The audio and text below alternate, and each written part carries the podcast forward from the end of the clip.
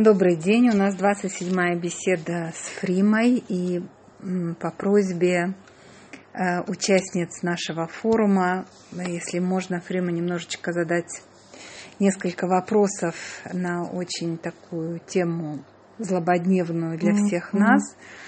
Э, то, чего мы коснулись немножко в прошлой беседе, что такое Айн Ара, Эм, чем он отличается от э, правильного ощущения эм, и, и, и желания подражать кому-то.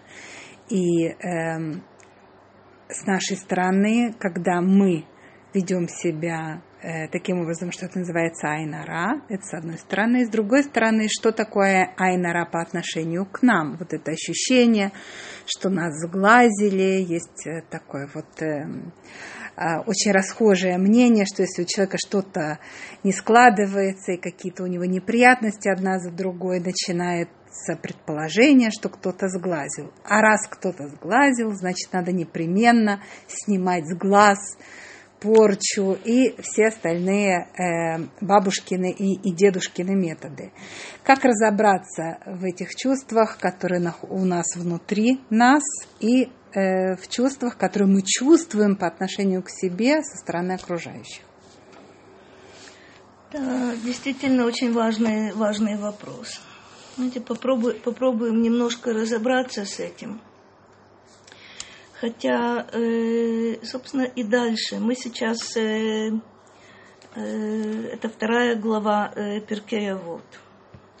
Относится, в принципе, к одиннадцатой Мишне, относится и к предыдущим. То есть, когда Рабан Йоханан бен Закай задает своим ученикам вопрос, что такое добрый путь и что такое дурной путь, один из ответов действительно добрый глаз – и дурной глаз.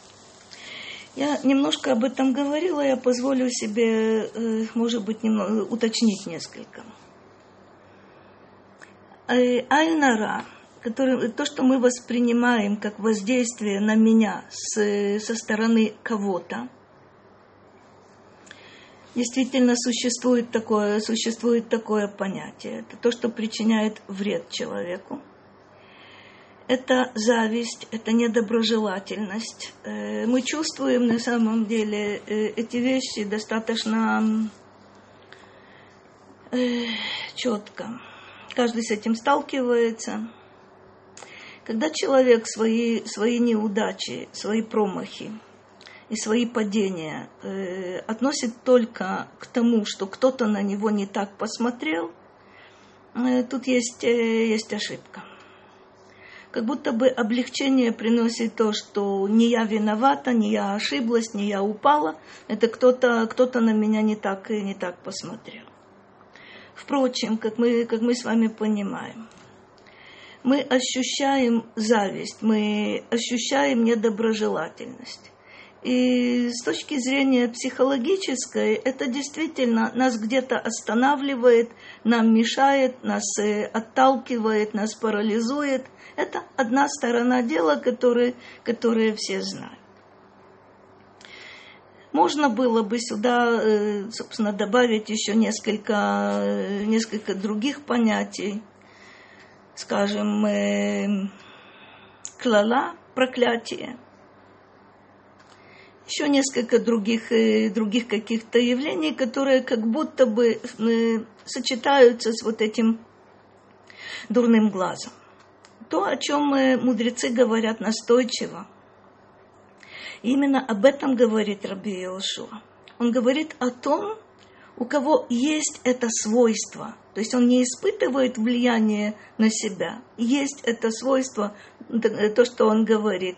Помните, дурной глаз и э, яцерара, вот эти инстинкты дурные, дурное побуждение и человека ненавистничество – это то практически, что лишает человека и жизни мира грядущего, это последствия его поступков, но на самом деле Моциим – это Адам Мина Олам, и в этом мире у него жизни тоже нет. Почему? Потому что постоянно есть эти негативные эмоции, постоянно есть э, э, обвинения. И если вы посмотрите на три вот этих э, э, отмеченных свойства, а именно э, вот этот дурной глаз, э, дурное побуждение и, человека ненавистничество, между ними есть прямо, прямая связь. Зависть, недоброжелательность, человек видит себя обиженным, обойденным, у других есть намного больше, чем есть, э, чем есть у меня. Я бы хотел, чтобы у меня было, у них не было. Э, это, вне всякого сомнения, приводит э, к тому, что человек себя не ограничивает ни в чем. Это необузданность страстей, необузданность инстинктов, не только ненависти, не только зависти – но и, собственно, человек любой ценой хочет, э, хочет добиться э, какого-то удовлетворения. Э, вне всякого сомнения, это должно привести рано или поздно к человеку ненавистничеству, потому что все виноваты. У меня нет того, что есть, есть у всех. То есть можно об этом говорить достаточно долго – как бы то ни было, Раби Йошуа считает, что именно это лишает человека э, на самом деле настоящей жизни. Мешает ему получить удовольствие от э, своих успехов, э, от окружающих, э, видеть светлую сторону жизни. Прежде всего, это Айнара. Давайте попробуем, э, попробуем немножко с этим разобраться. То есть Белла уже намекнула и справедливо намекнула. Был какой-то вопрос, очень, э, очень хороший, э, я его только повторю, что если, у, если есть у человека какое-то свойство, наверняка э, оно появилось у него потому, что Всевышний э, сотворил потенциал якобы этого свойства. Айнара это использование одного из, э, одной, э, собственно, э, из характерных черт человека. Это видеть себя в связи с другими людьми. То, что Рамбам говорит, человек – существо общественное. Он не находится на необитаемом острове, даже оказавшись на необитаемом острове, он создает для себя какую-то виртуальную среду. То есть он э, нуждается в общении, он нуждается э, в сотрудничестве с другими, с другими людьми. Мы сравниваем себя, себя с другими.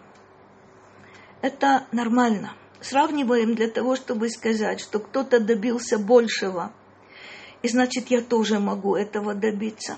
Кто-то сумел э, каким-то образом исправить себя. Я тоже хочу исправить себя. Кто-то достиг э, высочайшего уровня интеллектуального, духовного. Это значит, что я тоже могу, если я приложу, приложу усилия. С другой стороны, я должна видеть, что есть люди, которые совершают преступления, которые опускаются, опускаются достаточно часто ниже животного, там я оказаться не хочу. Вот этот способ, который называется Хавдала, мы не только в конце субботы или в конце праздника делаем, делаем Хавдала, что там, кстати, написано? Хамавдиль Бен Кодеш Лехоль. На первый взгляд это только суббота и будние дни, но на самом деле там э, есть и Кодеш Вехоль в человеке тоже. Бен Ор Лехошех. Удивительная вещь. Свет – это на самом деле добро всегда. Свет – это жизнь. Хошех – это грех. Хошех – это то, что имеет отношение к смерти. Бен Исраэль амим. То есть, не зная вот этого различия между добром и злом, между, э, между собственно, э, Израилем и между другими народами – Э, мы не можем найти свое место. То есть я должна это отличать одно от другого и сказать, здесь я хочу быть, а вот здесь я, я быть не хочу. Вот это свойство Гавдала, это Всевышний в нас вложил. А теперь вопрос, каким образом мы этим свойством пользуемся. Да, мы можем прийти к Айн Раа, мы можем прийти к Айнтува. Мы можем прийти к доброжелательности, несмотря на то, что мы понимаем э, недостатки наряду с достоинствами человека.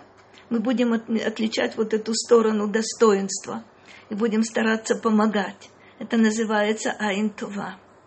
Это не завидовать, это э, радоваться успеху, и это, как мы можем понять, и любить человека с его достоинствами и недостатками, и хотеть очень э, подражать ему в его достоинствах и не подражать ему никоим образом э, в его недостатках. Э, что касается зависти. Мудрецы неоднократно нас предупреждают, что зависть достаточно часто э, человека парализует. Он не занимается собой, он э, отказывается от активных действий в своих интересах. Почему? Потому что все свои силы, все свои эмоции он вкладывает в эту, в эту зависть, а дальше, как мы можем понять, это и желание причинить вред тому, кому, э, кому, кому завидуют – это, вне всякого сомнения, это то, что нам известно, то, что нам близко. Собственно, чего мы боимся? Э, в каком смысле мы боимся Айнара? Что на нас вот эта зависть и недоброжелательность окажет влияние не только психологическое, но и влияние э, на, уровне, на уровне духовном. Это не совсем, не совсем простой, простой вопрос. Возможно ли это? Э, да, это возможно. Но страх перед Айнара, страх перед вот этим дурным глазом, он причиняет нам намного больше вреда, чем э, само понятие, чем само понятие Айнара. Э, какова защита от, э, от Айнара? Противоположность. То есть если, если я знаю, что я чувствительна, что я воспринимаю, что есть у меня какие-то э, какие-то сенсоры, которые воспринимают вот это недоброжелательность, недружелюбие со стороны других людей, я понимаю, что э, самая мощная защита – это, вне всякого сомнения, доброжелательность и желание, желание людям, э, людям помочь а, на самом высоком уровне это называется агава. Но действительно, любовь к людям, желание им помочь делает человека, э, в принципе, совершенно недоступным для каких-то негативных влияний на уровне, на уровне Айнара. Не случайно Раби Акива подчеркивает, э, что «Веахавталере хакамоха заклаль гадоль батура». Еще дойдем, э, дойдем до этих, э, собственно, до этих высказываний. То есть великое правило в Торе. Что это за великое правило в Торе? Это для понимания Торы, для служения Всевышнему, для общения с людьми. Самым важным является камуха. Тут я понимаю, все, что тебе неприятно, не делай другому, все, чего ты хочешь для себя от, от других людей. Старайся это делать для людей. В самом деле это создает некую, некую защиту, создает э, некий, э, собственно, защитную преграду против всего, против всего негативного. Я не говорю, что в тот момент, когда я решила, да, я э, исполняю вот эту заповедь, кстати, очень трудно ее исполнить, хакамоха, все, как только я решила, сразу я стала недоступной для Айнара. Это не, это не совсем так, это результат э, работы. В частности, я должна попытаться найти у себя по меньшей мере следы, то, что не на поверхности, того же дурного глаза. Это не значит, что я кому-то хочу причинить вред, э, вред сознательно. Как мы говорили, вот этот дурной глаз – это не только, а может быть не столько, причинение вреда другому, это причинение вреда себе. Но есть вот этот момент.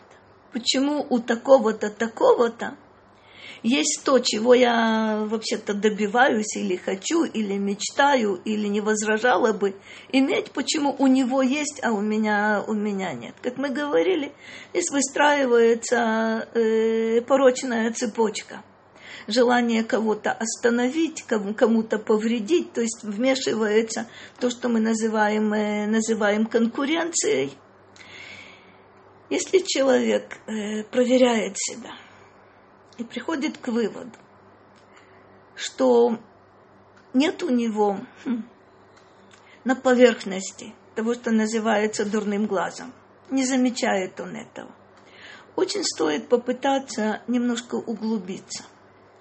У нас э, в русском языке есть вот такие милые выражения, как это называется, э, розовая зависть, голубая зависть, белая, тоже. белая в крапинку – всех приятных э, пастельных цветов, с этим тоже нужно разбираться.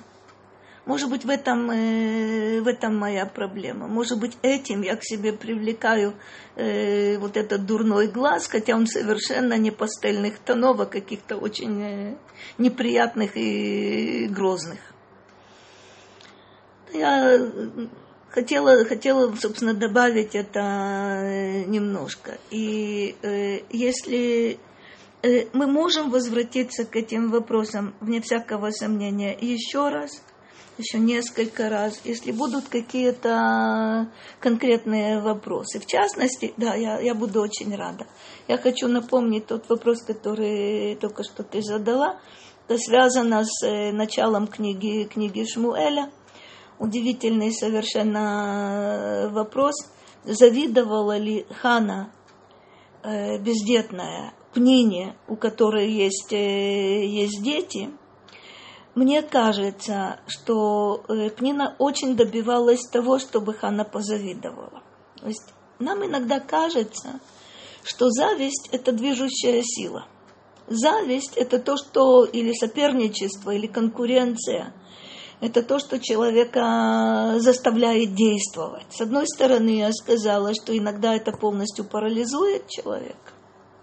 Иногда деятельность, которую он развивает, она явно не в его интересах, а для того, чтобы убрать конкурента, повредить конкуренту. Что ты для себя делаешь в этой ситуации? Честно говоря, ничего, ничего хорошего. Э, что касается Ханы и, Ханы и Пнины.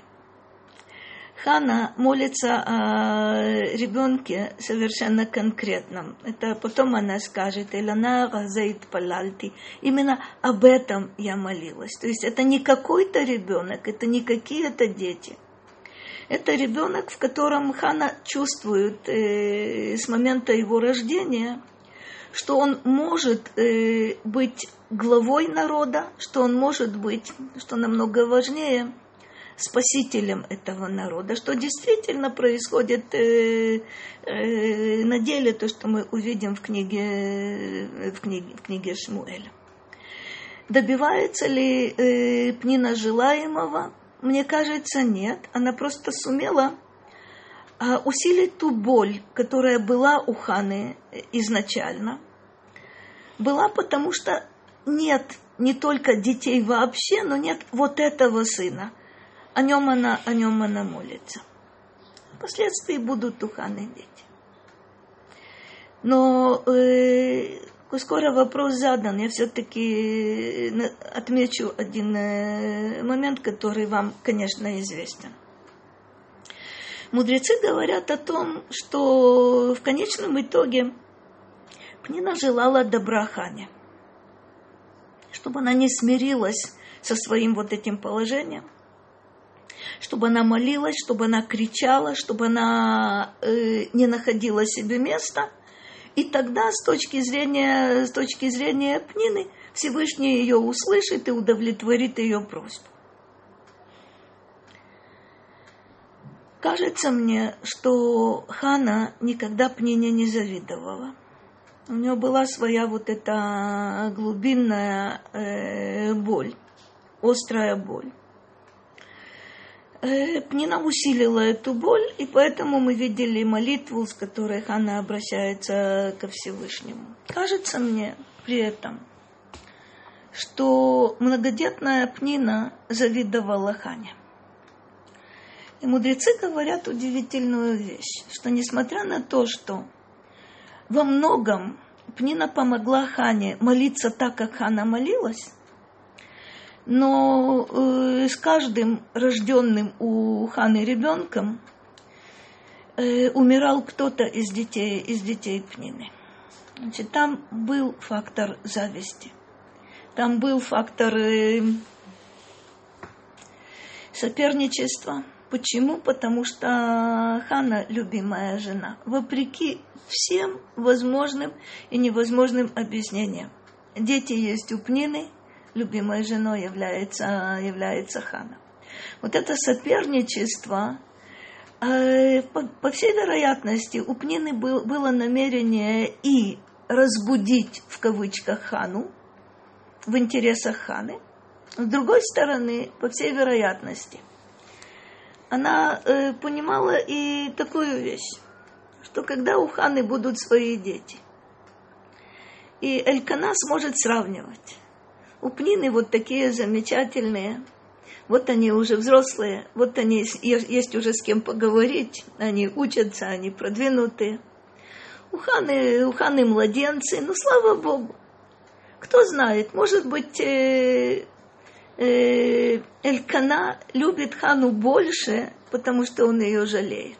А когда не будет основания для жалости, может быть, он лучше будет относиться к Пнине, у которой уже есть много детей. Они уже сознательные, они уже учатся, с ними уже можно общаться.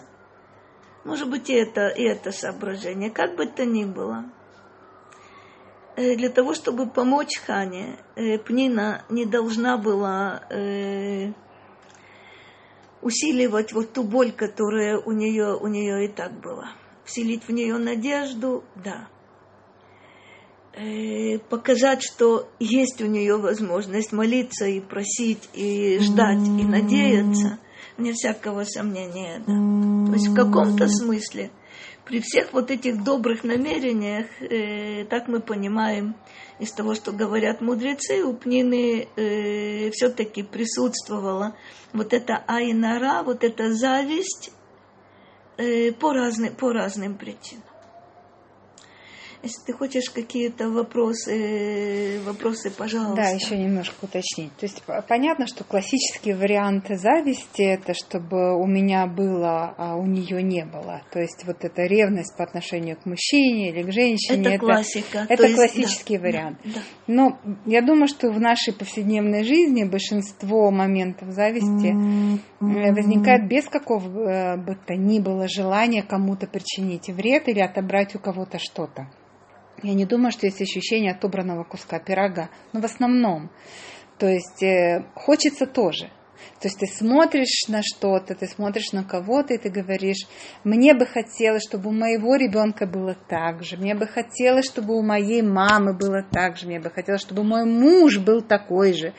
То есть мы сравниваем о том сравнении, о котором вы говорите, Авдала, да, мы сравниваем, мы надеваем на себя чьи-то, может быть, чужие одежки, но при этом никоим образом мы не хотим, чтобы кому-то а, у кого-то убыло, так скажем. Вот да, мы хотим, чтобы у нас хорошо. прибавилось, но мы не хотим это за счет кого бы то ни было. Я думаю, что в большинстве случаев это то ощущение, которое у нас есть. Мы смотрим на что-то, и нам бы тоже хотелось.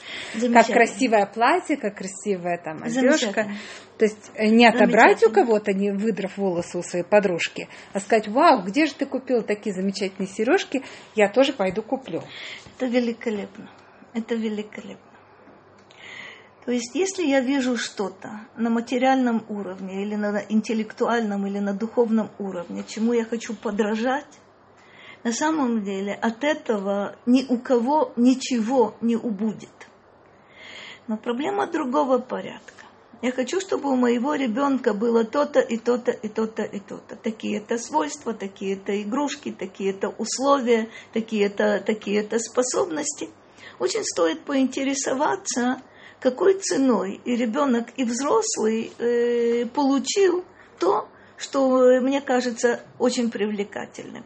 Достаточно часто мы, если мы знаем этого человека, то мы э, убедимся в том, что он приложил немалые усилия для того, чтобы э, обладать чем-то, что для меня кажется привлекательным. И тогда я задаю себе вопрос, а готова ты приложить те же самые усилия, или, может быть, тебе придется приложить усилия намного больше, потому что он способнее тебя, потому что условия у него сложились намного более благоприятными, но ты хочешь этого. Я задаю себе вопрос, а готова ли я работать, чтобы у меня это было? Тогда замечательно.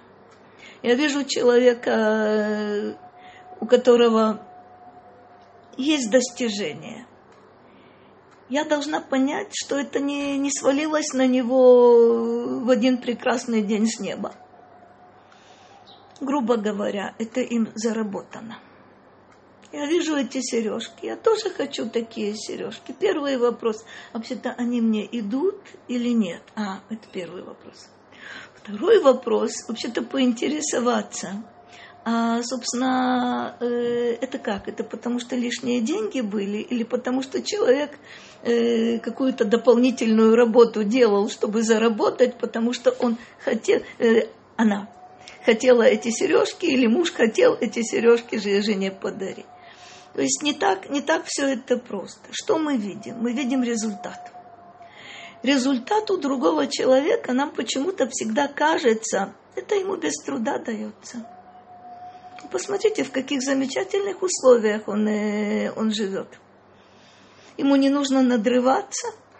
Он от работы получает, получает удовольствие. Все ему помогают, все идут ему навстречу. Сразу я говорю, а мне? Кто мне помогает? А вот тут начинается очень любопытная вещь. Я вижу результат, я хочу этого результата, но я работать не хочу. Я вижу цель, которую человек достиг, а идти к этой цели мне почему-то не хочется. Вот тогда появляется зависть. Потому что я в оправдании себе говорю, ему это досталось даром. Ой, а от меня требуются усилия, это несправедливо. То, о чем мы, то, о чем мы говорили, собственно, как работает, как работает зависть. Ему все дается легко. Знаешь, она удивительные вещи. Мы смотрим с вами, или когда-то я смотрела, на выступление по фигурному катанию, по, не знаю, художественная, художественная гимнастика, гимнастика, какая легкость, какая простота. Ты хочешь этого? Ты знаешь, сколько времени, и сколько сил, и сколько травм связано с тренировками. Хочешь? Вперед! А не хочешь, а, собственно, чему завидовать? Я согласна, когда речь идет о каких-то достижениях, как то спортивные достижения. Но и в интеллектуальном отношении то же самое. Допустим. Но есть масса ситуаций, когда такое ощущение, что Всевышний наградил, наградил. кого-то, а меня не наградил ребенком, да. Э, красотой. Да здоровьем. Да. То есть есть масса каких-то факторов, которые совершенно не зависят от достижений. Но очень бы хотелось иметь тоже. Не за счет, не, не отобрать у кого-то эту красоту и не отобрать у кого-то красивый голос. Но мне тоже хочется. Это естественное желание, которое у человека возникает, когда он себя с кем-то сравнивает. Первый вопрос, который я должна себе задать, а для чего? Мне нужна красота. Для чего дети? Для чего Мне красота? нужны дети, потому что у всех есть. Мне нужна красота, потому что все которые, люди, которые меня окружают, они намного красивее меня. Я должна понять, для чего мне дано то, что есть у меня. Знаменитый пример, который я позволю себе напомнить, мне кажется, что он один из самых ярких. А, Раби Йоханан, который при жизни своей лишается э, десяти своих сыновей. Лишается э, всего своего имущества, э, которое у него было, и было немало. Так сложилась жизнь. Раби Йоханан отличается невероятной, немыслимой, ни с чем не сравнимой красотой. Об этой красоте э, мудрецы говорили, что стоило Раби Йоханану э, несколько обнажить свою руку, э, чуточку поднять, поднять рукав, то в, в темном доме, в котором он оказывался, свет появлялся. Красота необычная. Э, красота во всех отношениях. И физическая красота. Если вы помните, когда э, Рейш Лакиш еще в бытность свою разбойником. Э, случайно увидел Раби Йоханана и принял его за женщину, то, собственно, и этот человек, который ценит только физическую красоту, был настолько очарован вот этой немыслимой красотой, что он готов был отказаться от своей предыдущей жизни, когда Раби Йоханан, разочаровав его э, тем, что он мужчина, сказал, что его сестра так же прекрасна, как она, и пообещал сестру ему в жены, если он кардинально изменит, э, изменит свою жизнь. Так это было у, э, действительно у Рейш Лакиша. Вот у вас есть э, Раби Йоханан с его немыслимой красотой. Есть у вас Раби Йошуа, о котором мы сейчас говорим. Это он говорил про дурной глаз, и про э, инстинкты дурные, и про человека ненавистничество. Этот Раби Йошуа отличается не только отсутствием красоты, но его совершенно противоположное. Он получил от Всевышнего другой подарок. Это он не просто не, некрасивый, он очень некрасивый.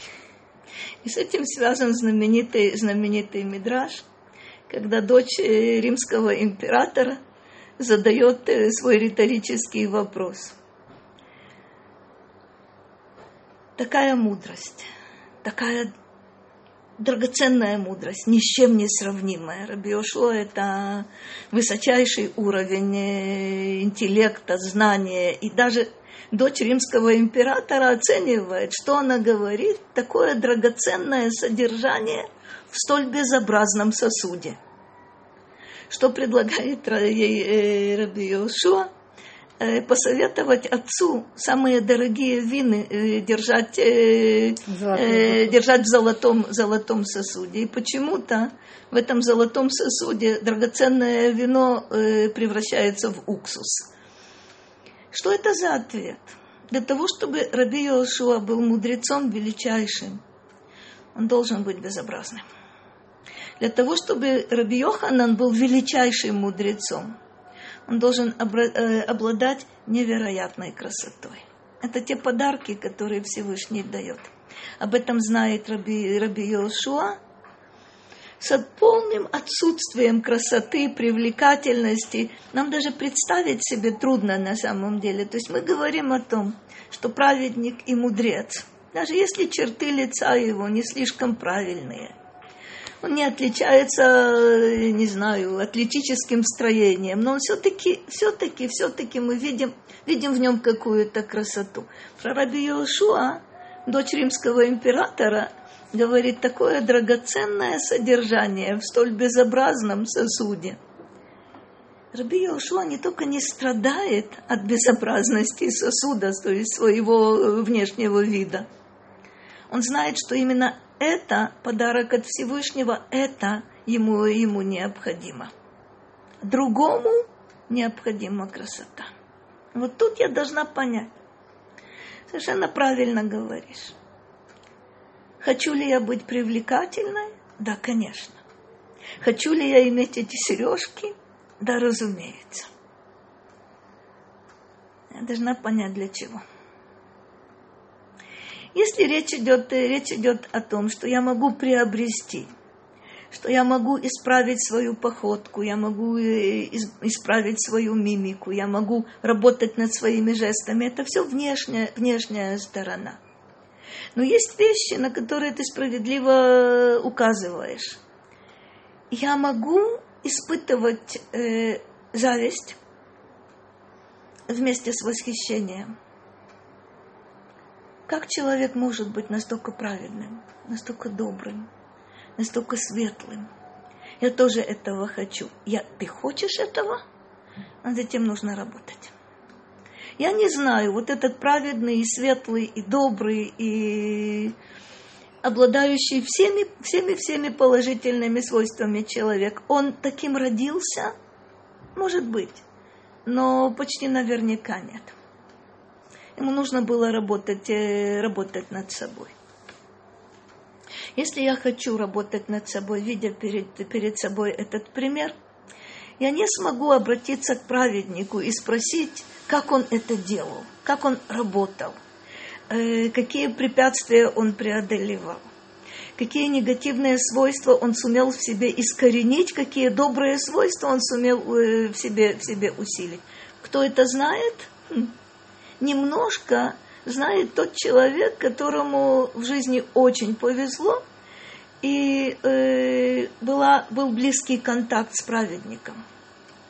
Может быть, где-то он услышит воспоминания определенные, может быть, увидит людей, которые расскажут ему о том, э, кем и чем был вот этот э, знаменитый праведник, когда ему было 5 лет, и 10 лет, и 13 лет, и так далее. Есть одна интересная такая, э, такая черта. В Гмаре это повторяется несколько раз. Я не стану это заострять ваше внимание на этом. Ученик, который находится рядом с учителем и видит его в разных ситуациях, может очень многому научиться. И увидеть также, какие усилия э, прилагает вот этот праведник и этот учитель для того, чтобы э, достичь чего-то, чего бы и я хотела, хотела достичь.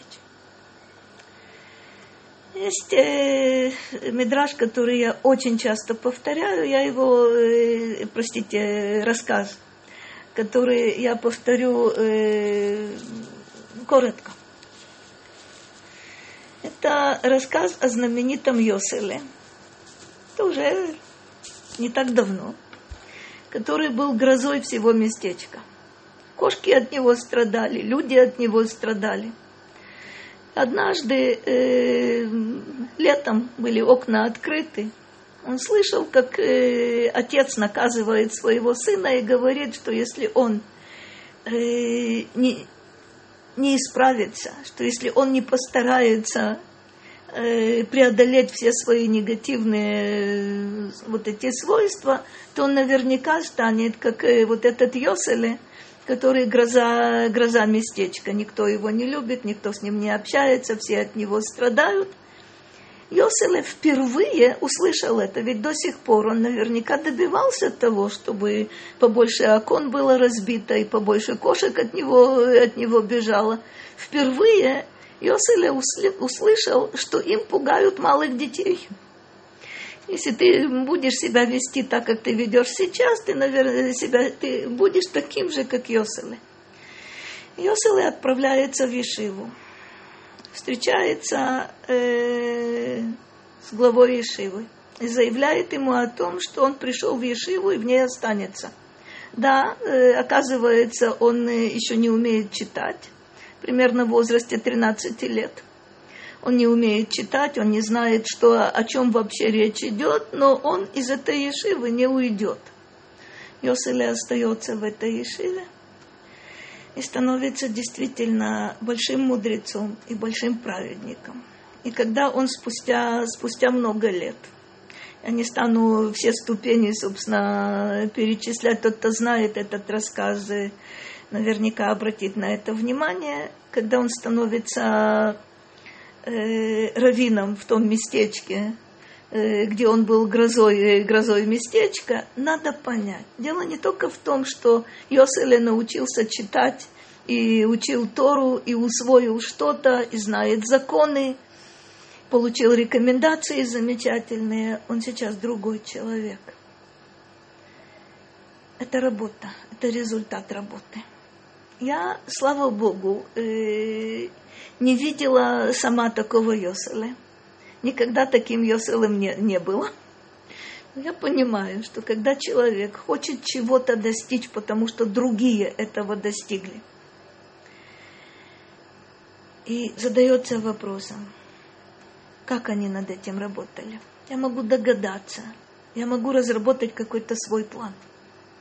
Я хочу достичь вот этой цели, и я готова над этим работать. Тогда не будет зависти.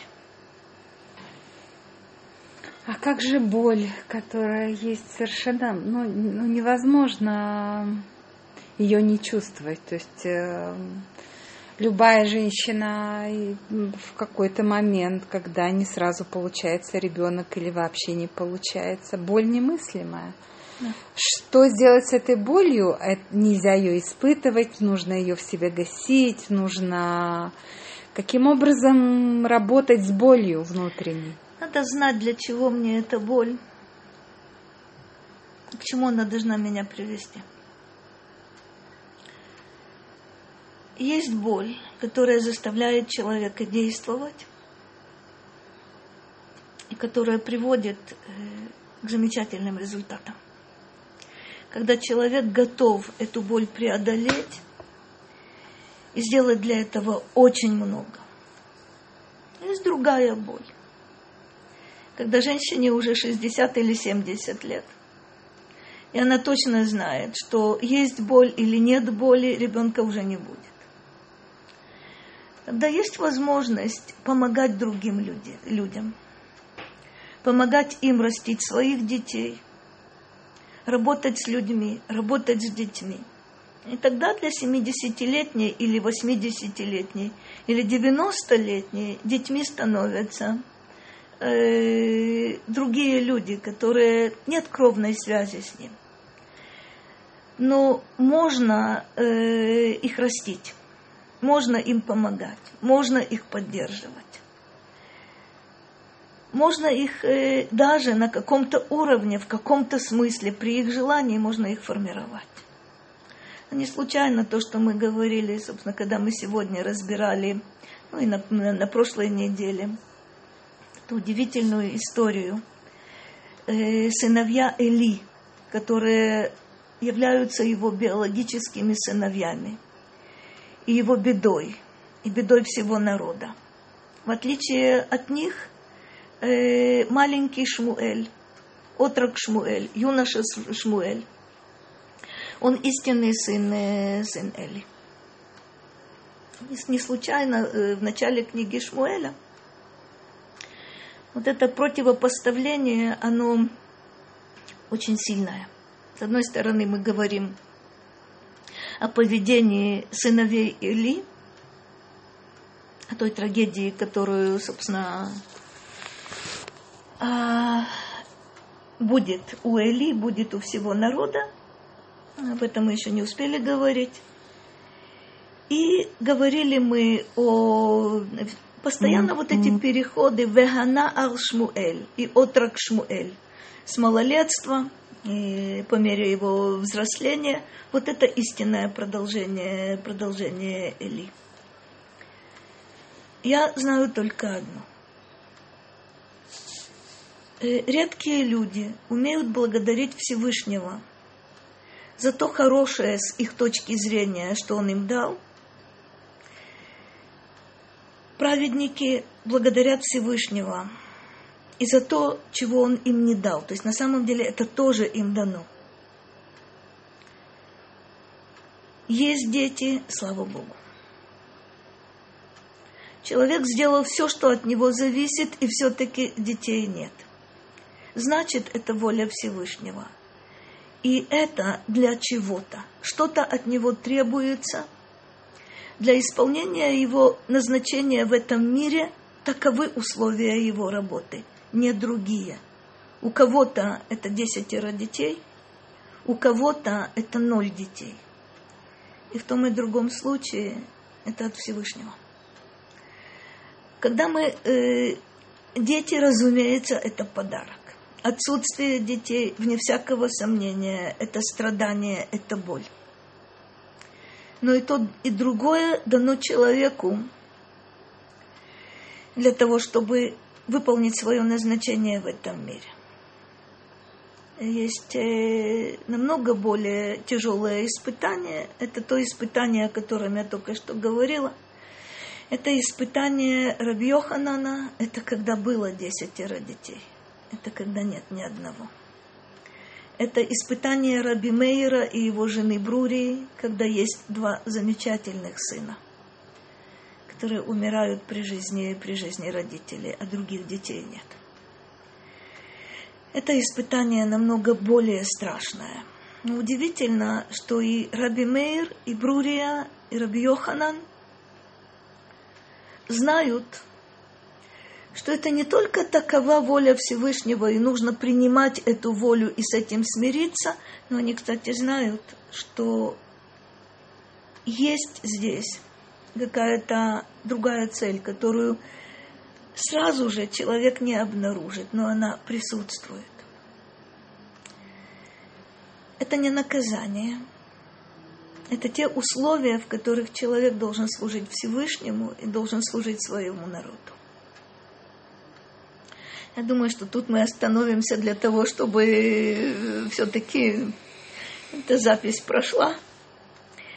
Я э, желаю вам всего самого доброго.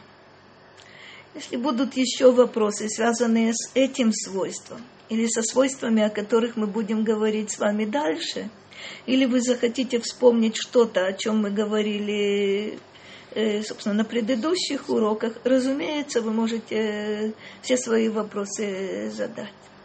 Всего самого доброго. Спасибо большое.